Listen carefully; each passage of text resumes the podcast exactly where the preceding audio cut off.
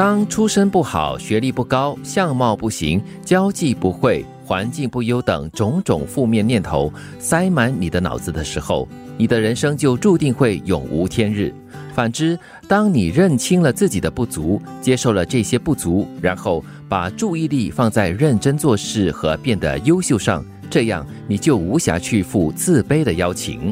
嗯，一味的逃避其实不能解决问题，你面对它，嗯，反而会让你比较忙一点。对，而且是忙得焦头烂额的，不知道为什么要忙哈。其实这个关注的焦点很重要，如果你把这个关注的焦点都在一些负面的东西，你就永无翻身之日了。对啊，其中一个关键是呢，我们要去呃诚实的去面对自己的不足，自己的不够。但是呢，知道了还不足够，知道了之后呢，更加要做的是怎么样的去强化自己。嗯，对，或者是知道自己不足的地方的时候呢，你总有一些比较强的地方，就去强化它，然后就让自己可以恢复多一点自信。嗯，要让你脑子里哈塞满了很多负面能量、负面思想的东西，给腾空出来，然后装入一些比较正面积极的。对，所以你要忙的有目标，忙的有这个头绪，你就不会有时间去管那个自卑的那个心理了。你我都知道，这个世界充满了不公、贫穷、现实和无助。但是你要明白，这个世界不只是这样，它还有光明、梦想、努力和希望。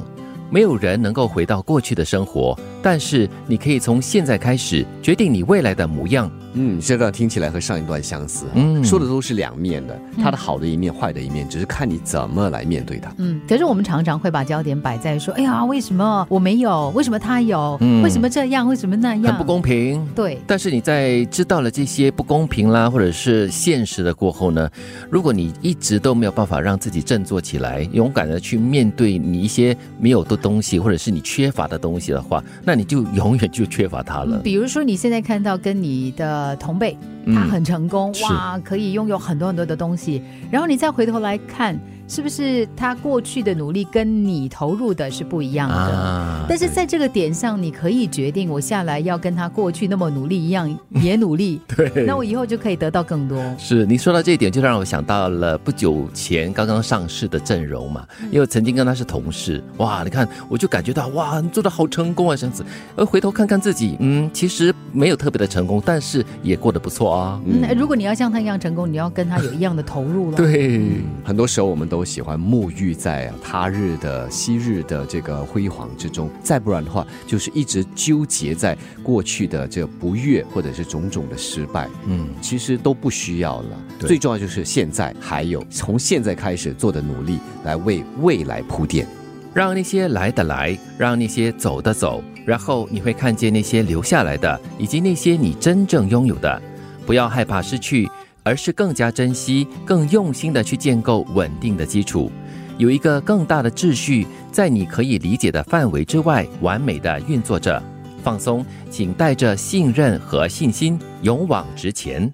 这段话让我想起了一个朋友，在若干年前的，有一次他面对情绪上的一个崩溃。啊，那原因就是因为呢，他突然间发现呢，身边有很多很好的朋友啊，或者说他以为很好的朋友，突然间呢都消失了，突然间。好像都变成没有任何的那个感情基础，哦呦，然后他就完全的失去自信。哦，所以那种感情的一种安全区跟舒适区已经是崩塌了，嗯，所以他一时之间没有办法适应跟理解啊，对，哦，很多时候会因为这样而失去自信的，因为你投注了很多嘛，嗯，所以很多时候最终还是要回到自己嘛，嗯，你的好，你的不好，都是以你为中心，都是从从你这里开始的。